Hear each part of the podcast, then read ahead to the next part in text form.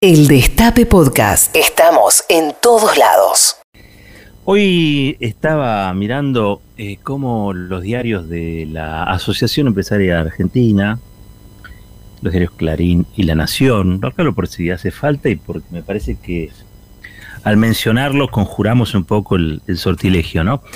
Eh, salieron en bloque, ¿no? Salieron en bloque a instalar que el Fondo Monetario Internacional eh, le pide al país un, plan económico sólido. Y esto traducido como le pide al país un plan económico en, realidad.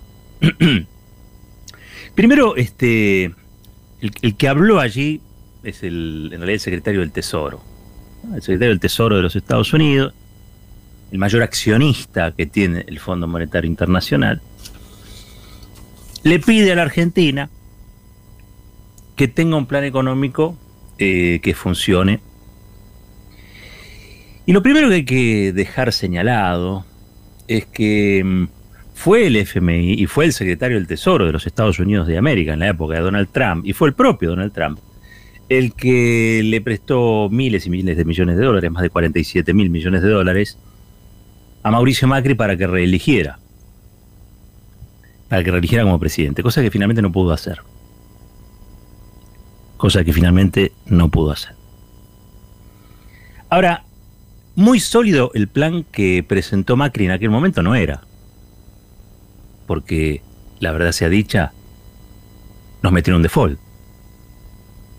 Así que, hablando de solidez, el plan de Macri no era sólido. El plan de Macri en realidad era una mascarada para fugar divisas, obtener los dólares, moneda dura, para dolarizar esos excedentes y fugarlos al exterior. De eso se trató el plan de Macri. Muy sólido que digamos no se ve. Pensando en términos de país, porque claro, alguien tiene que pensar en el, país. Yo, insisto, el FMI piensa para el FMI. El secretario del Tesoro de los Estados Unidos piensa para Estados Unidos. Eh, los diarios de la Argentina piensan para Estados Unidos. Eh, la Asociación Empresarial Argentina piensa para Estados Unidos. Y, ahí hay un problema, porque alguien tiene que pensar en el país. Y el que está pensando en el país es el gobierno. El que tiene que defender la posición del país, la postura del país frente a esta demanda de un plan impagable de devolución de la deuda es el gobierno nacional. Alguien tiene que defender a las argentinas, a los argentinos, porque si no, pareciera que está corrido el punto de la racionalidad.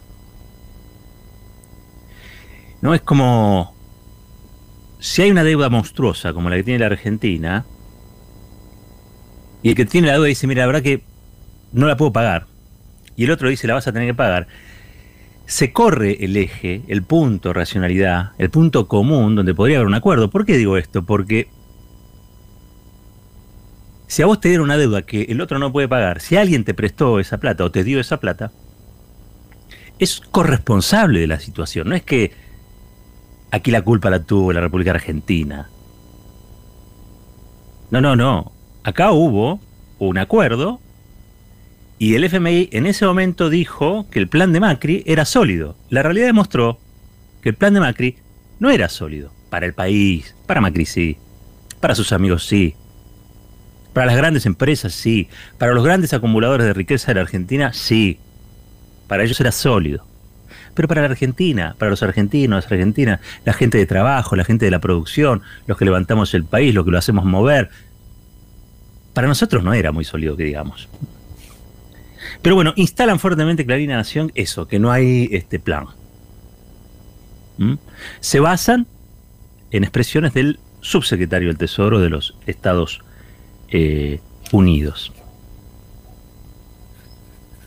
Y en realidad, ya que titulan en común, podrían haber planteado que lo que hace falta, más que un plan, es un plan de ajuste.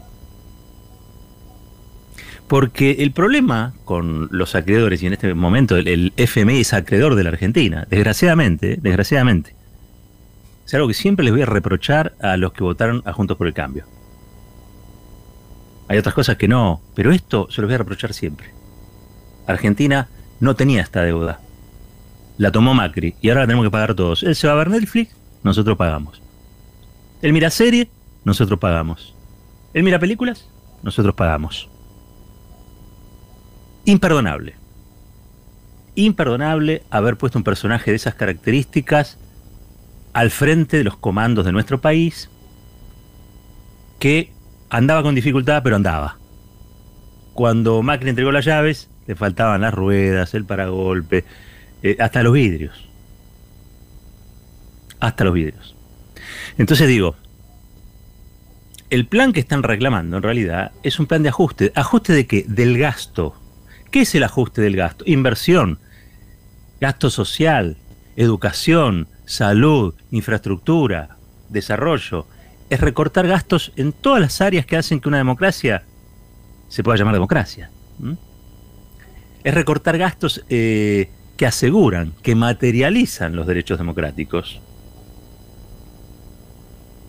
Pero el plan que quieren Clarín y La Nación, el plan que quiere el subsecretario del Tesoro de los Estados Unidos y el plan que quiere el Fondo Monetario Internacional, evidentemente contempla de dónde va a salir el dinero para que vos le pagues. Entonces no les importa si vos tenés que cerrar hospitales, escuelas, bajar salarios, resentir la inversión pública en, áreas tan estratégicas como ciencia y tecnología, este, o en la infraestructura, para hacer viviendas, para hacer caminos, para hacer puentes, para hacer lo que sea.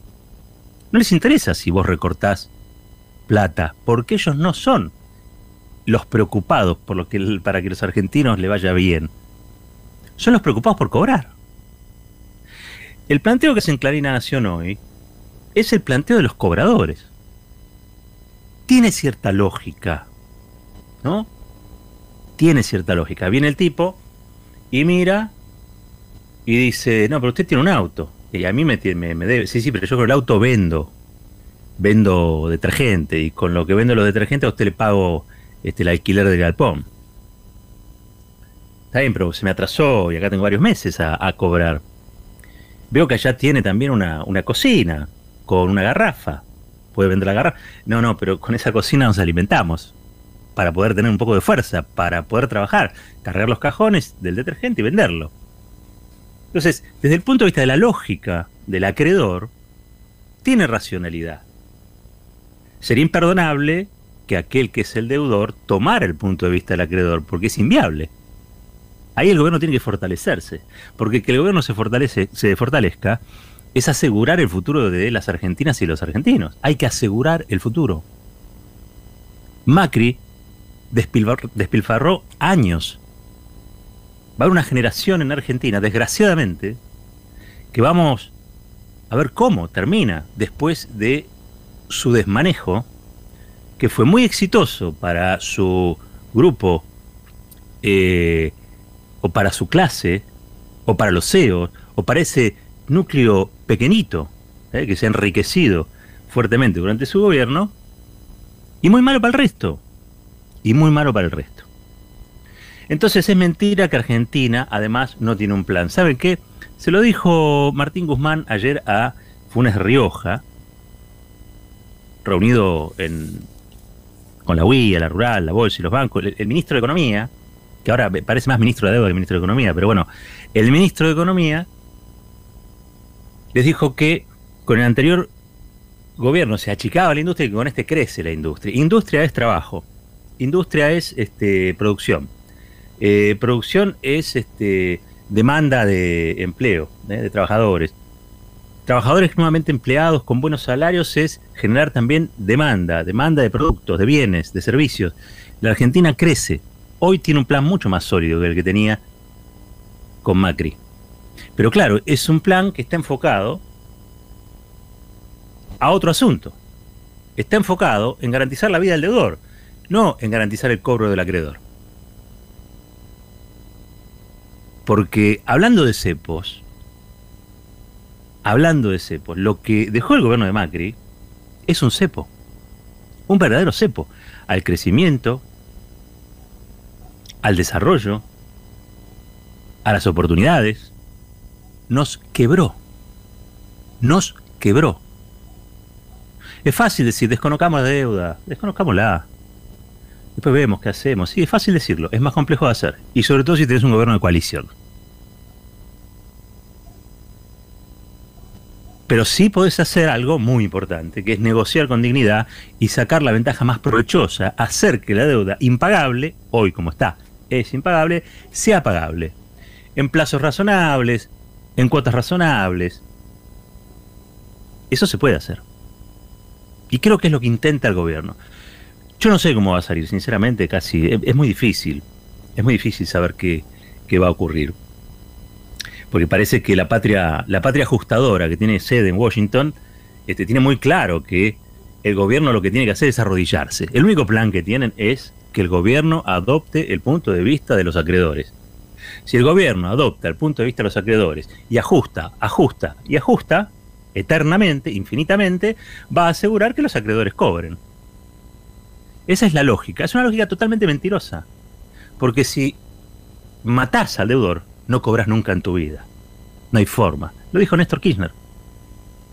Y me parece que fue revelador, ¿no? Fueron como esas frases que dicen, uy, mira, che, apareció uno y dijo algo que no se nos había ocurrido. Y la pregunta después fue, ¿y cómo no se nos ocurrió antes? Y sí, los muertos no pagan sus deudas. Por eso no hay que tomar el punto de vista del acreedor, aun cuando el acreedor lo pida. Son puntos que pueden conciliar pero no son puntos que puedan ser equiparables. Uno pide que le paguen y el otro dice, dame plazo, dame changüí, vos me prestaste la plata, bancame un poco, déjame crecer, tengo que vender más detergente. Cuando más detergente a vos también te va a convenir, yo te voy a pagar. ¿Y cómo me aseguro de que vos me vas a pagar? Che, al otro no le preguntaste tanto para darle 47 mil millones de dólares, ¿no? Pareciera que no. Uno podría decir que la comunicación hegemónica no cumple ningún papel. No, sí cumple un papel. Y el papel que cumplen Clarín y La Nación, los diarios de la Asociación Empresaria Argentina, yo les recomiendo que vayan a, internet y se fijen qué es la Asociación Empresaria Argentina y qué es el Foro de la Convergencia Empresaria. Y que lean alguno de sus documentos. Ahí hay un modelo de país. En esos documentos hay un modelo de país. Ellos tienen ideas sobre cómo tiene que ser el país. Las ideas de la Asociación Empresaria Argentina y del Foro de la Convergencia Empresarial son las ideas que gobernaron la Argentina desde diciembre del 2015, después que se va Cristina, vamos a decir, desde enero del 2016 hasta que Macri se fue y nos dejó endeudados hasta la coronilla. Esas son las ideas. Desde ese lugar, hoy pretenden aleccionar al gobierno. Desde ese lugar, hoy reclaman al gobierno un ajuste. Ahora, siempre se agarran con los más débiles, ¿no? Digo, porque el ajuste a los que más mortifica es a los desempoderados digamos, ¿no? A, los desahuciados de la vida, porque el ajuste implica que todo aquello que ha servido para que otros sectores, ¿sí? pudieran crecer en la vida, no estén hoy contemplados. Entonces, vos ajustás en educación, ¿y qué haces? Y la verdad, condenás a muchos a no poder crecer, seguir estudiando, a tener desde el vamos una visión donde vos decís, che, ¿yo para qué voy a seguir si, si no voy a poder ser odontólogo como quería. Yo quería ser piloto de avión, pero si no voy a llegar nunca. Porque, y porque estás apretado, estás ajustado económicamente. Entonces, eh, la que empieza a pensar es la panza, es la subsistencia. Y no la vocación. Nosotros necesitamos gente que pueda creer, que pueda creer en algo. Nosotros tenemos que construir un país de gente que pueda creer, que pueda creer que, que hay futuro. Si vos tenés generaciones que empiezan a no creer en nada, que desconocen la posibilidad de crecer, que como objetivo no tienen terminar la universidad, la escuela no importa, estudiar, hacerse un nuevo mundo en su cabeza, y va a ser muy difícil que salgas adelante, salvo en el modelo del país de la Asociación Empresaria Argentina, ¿no?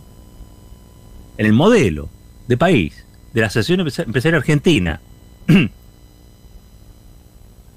La gente es un sobrante, es descarte, son excluidos, no les importa.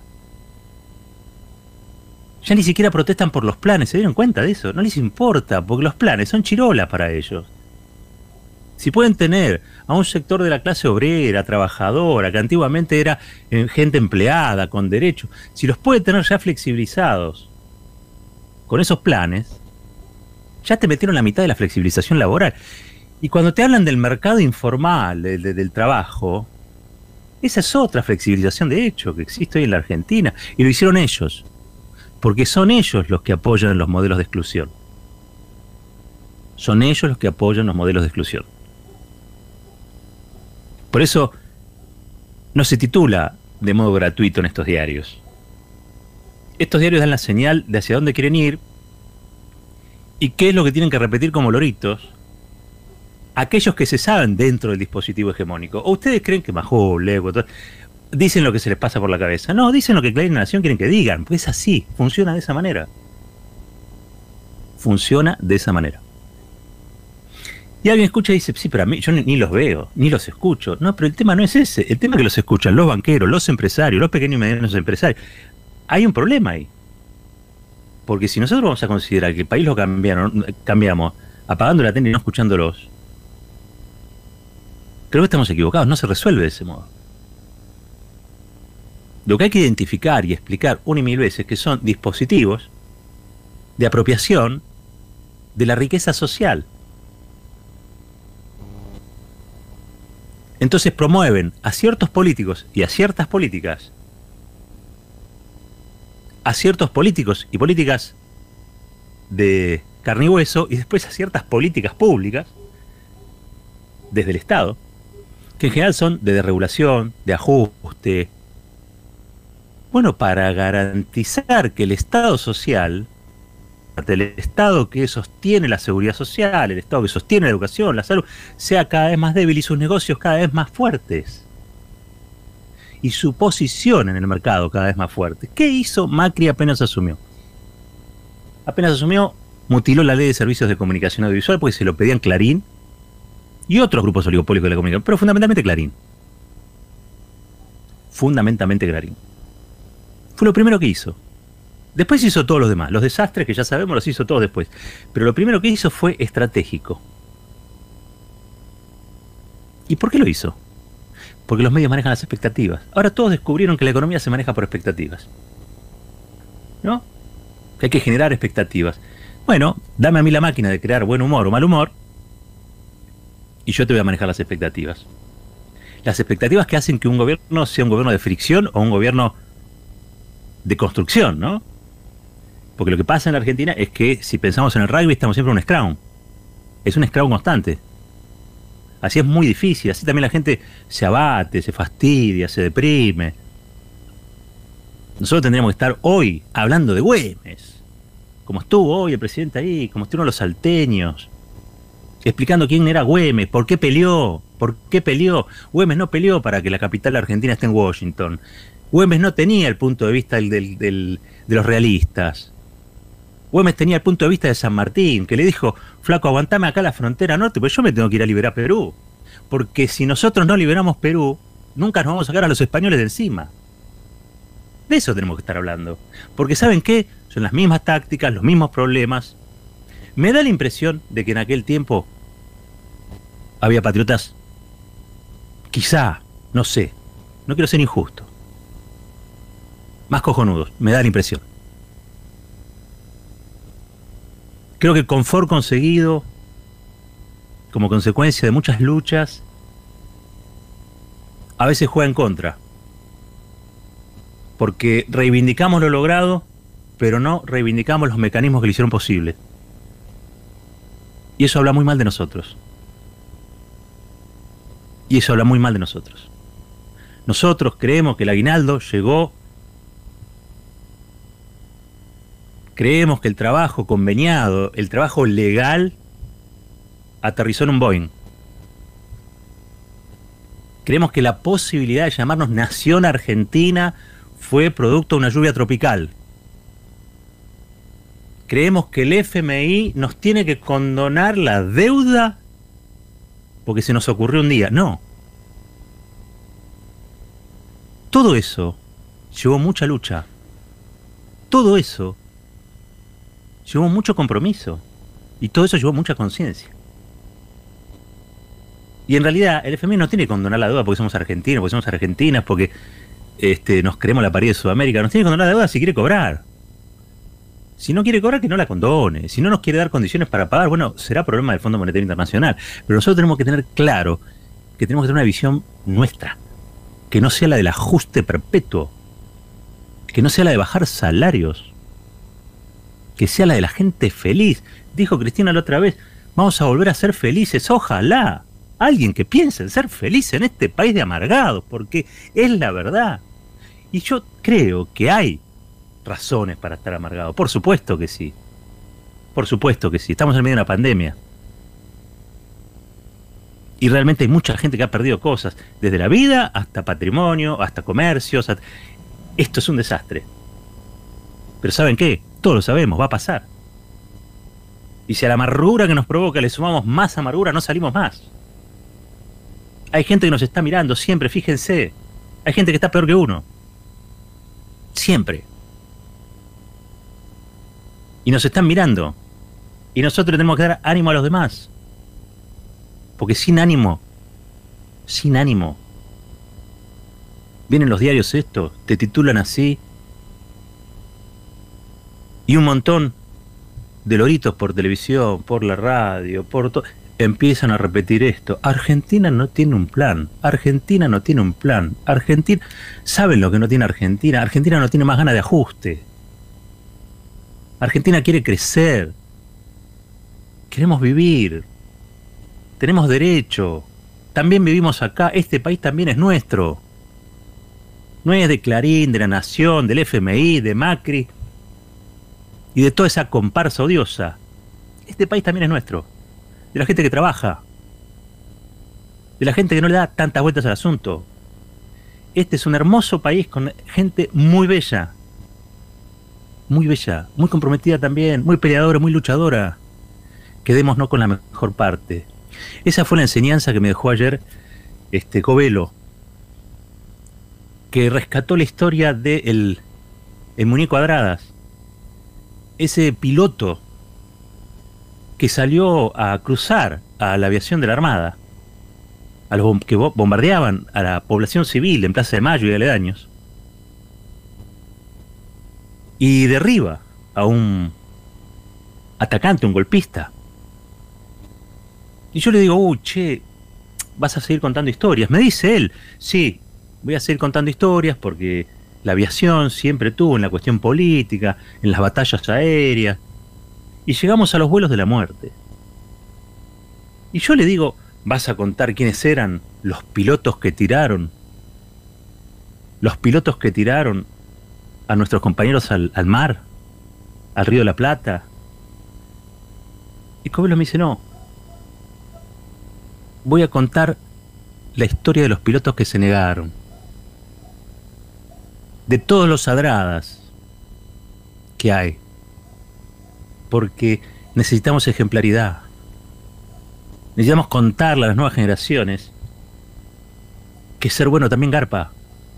Que tener ideales también paga. Que hacer de este país un país mejor no es un sueño tonto. Es una obligación los sagradas existen. Y seguramente se deben estar agarrando la cabeza en este momento, muchos como yo, cuando vemos que desfachatadamente toda la patria ajustadora cree que la capital de Argentina no queda en Buenos Aires, sino en Washington, se deben estar agarrando la cabeza como yo. Pero ¿saben qué?